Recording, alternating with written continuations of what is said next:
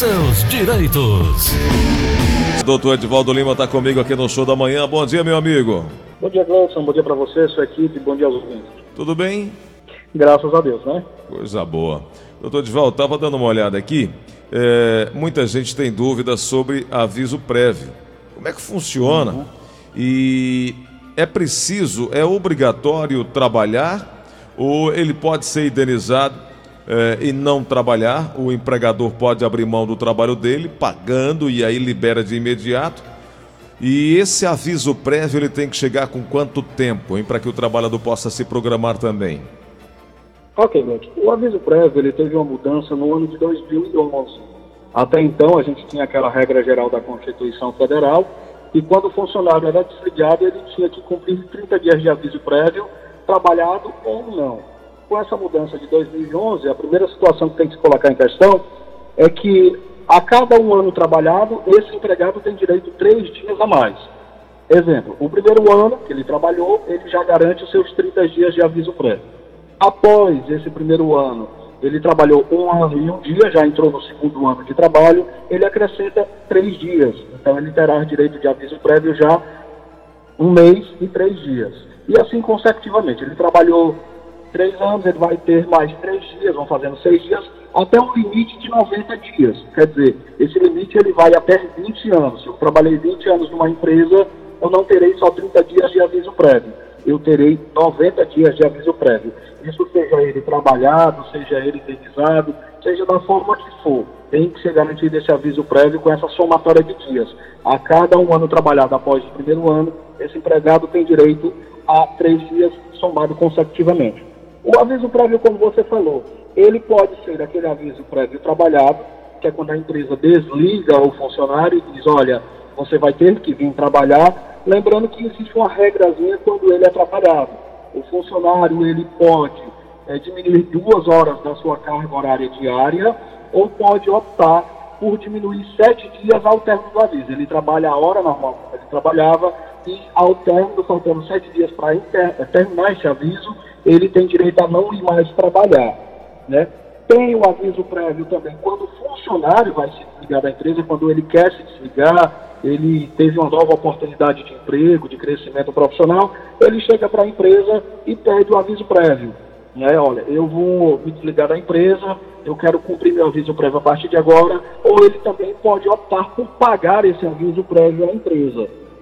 Uma terceira modalidade, que não é uma, uma modalidade prevista em lei, foi criado por alguns hábitos do, do trabalho em si, entre empresa e empregado, é o aviso prévio em casa. Ele não tem normatização, não tem previsão legal, mas é uma forma que a empresa diz assim: olha, você funcionário está se desligando da empresa, não precisa vir trabalhar, fica em casa aguardando esse cumprimento do aviso prévio.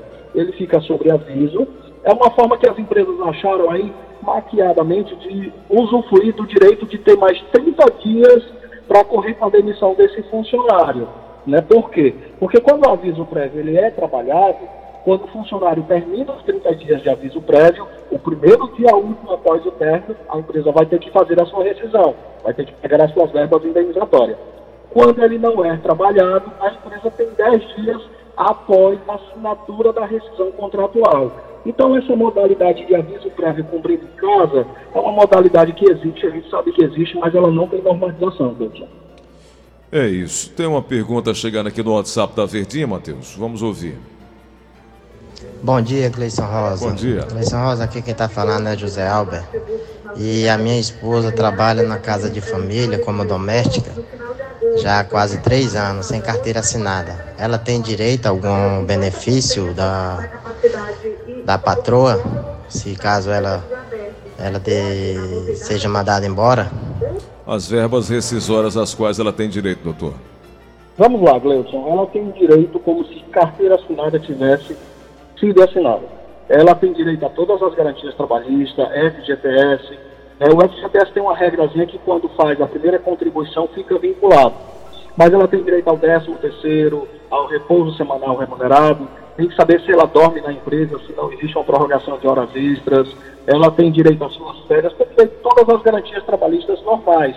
Ela é uma doméstica, enquadra naquele trabalho na qual ela não vai gerar lucro para o seu empregador, mas ela garante sim todas as suas verbas. Estou lembrando que quando ela passa de cinco anos trabalhando para essa patroa dela, ela já começa a correr a prescrição de quinquenal.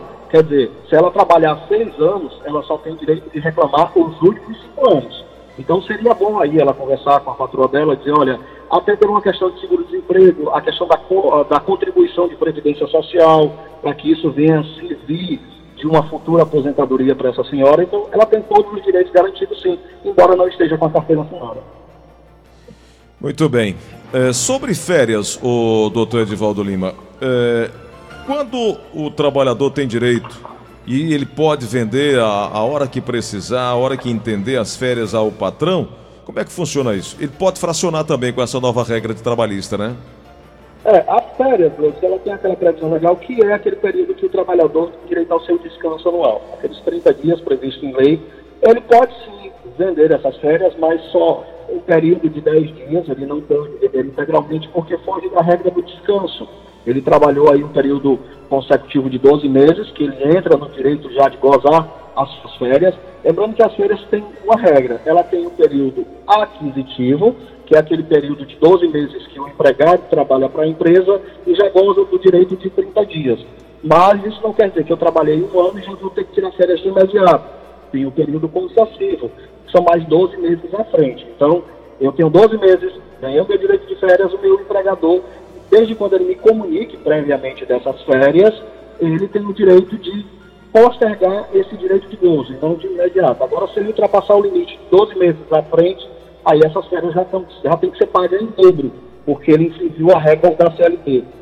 A questão do fracionamento foi muito bom, porque os idosos e os menores de 18 anos que estavam naquele contrato de experiência de estagiário e de menor aprendiz, eles tinham uma regra especial, eles só poderiam é, fazer um gozo de suas férias pelo período integral de 12 e 30 dias.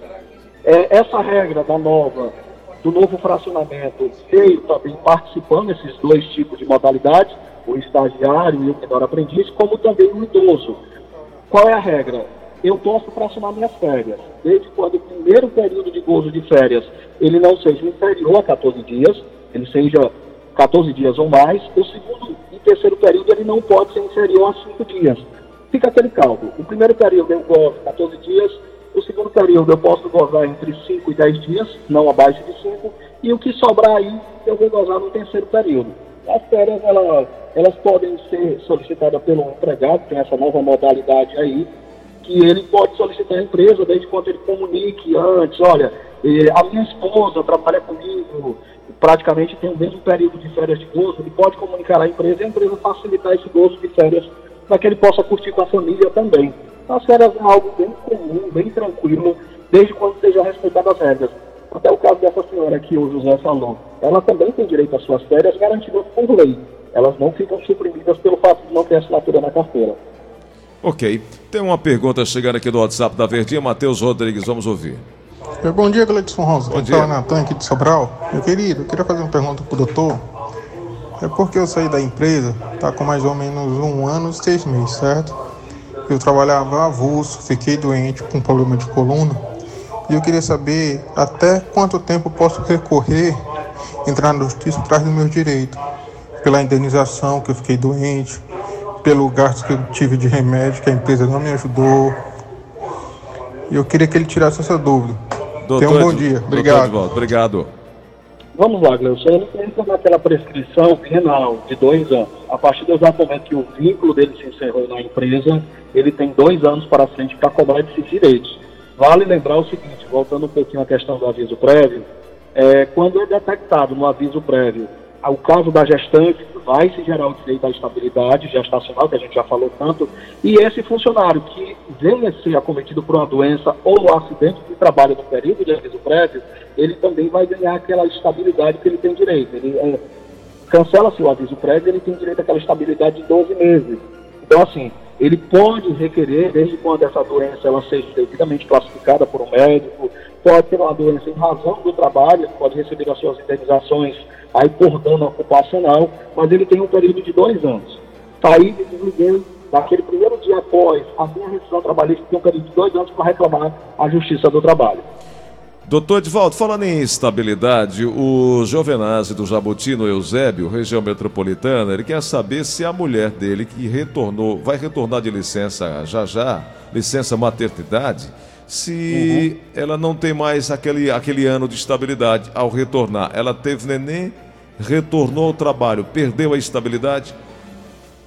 Olha, a estabilidade, você tem que saber de onde é que ela está derivando. Se ela gozou de todo o período da estabilidade gestacional, ok. Muitas empresas, às vezes, agem da seguinte forma. É, quando a, a, funcionária volta após o período de estabilidade gestacional, logo em seguida ela dá o período concessivo de férias e quando volta desse período de 30 dias ela faz a rescisão contratual, sem nenhum problema a infração. Tem que saber que a estabilidade. Se a, a gestacional já foi gozada, ok, a empresa pode ligar esse funcionário a qualquer momento. Se ela tem uma outra estabilidade, aí a gente tem que saber qual é para poder explicar direitinho. Perfeito. Doutor Edvaldo Lima, sempre conosco aqui às terças-feiras. Quero te agradecer pela oportunidade de hoje. E, por favor, deixa aí o teu contato para informações iniciais, que é uma prestação de serviço importante que a gente presta aqui na Verdinha, com a sua ajuda. Por favor, doutor. Ok, Gleuton. Também agradeço muito a participação e poder orientar as pessoas e deixar sempre um recado. Procurem os seus direitos. Não sejam um com vocês mesmos, até mesmo que quando a gente vai em busca do nosso direito trabalhista, a gente também tem em paralelo o direito previdenciário. É um direito que você vai gozar futuramente, é um direito de aposentadoria. Aqueles que quiserem entrar em contato comigo, eu estou no 085 98891 7007. Esse é meu WhatsApp também, fica à vontade.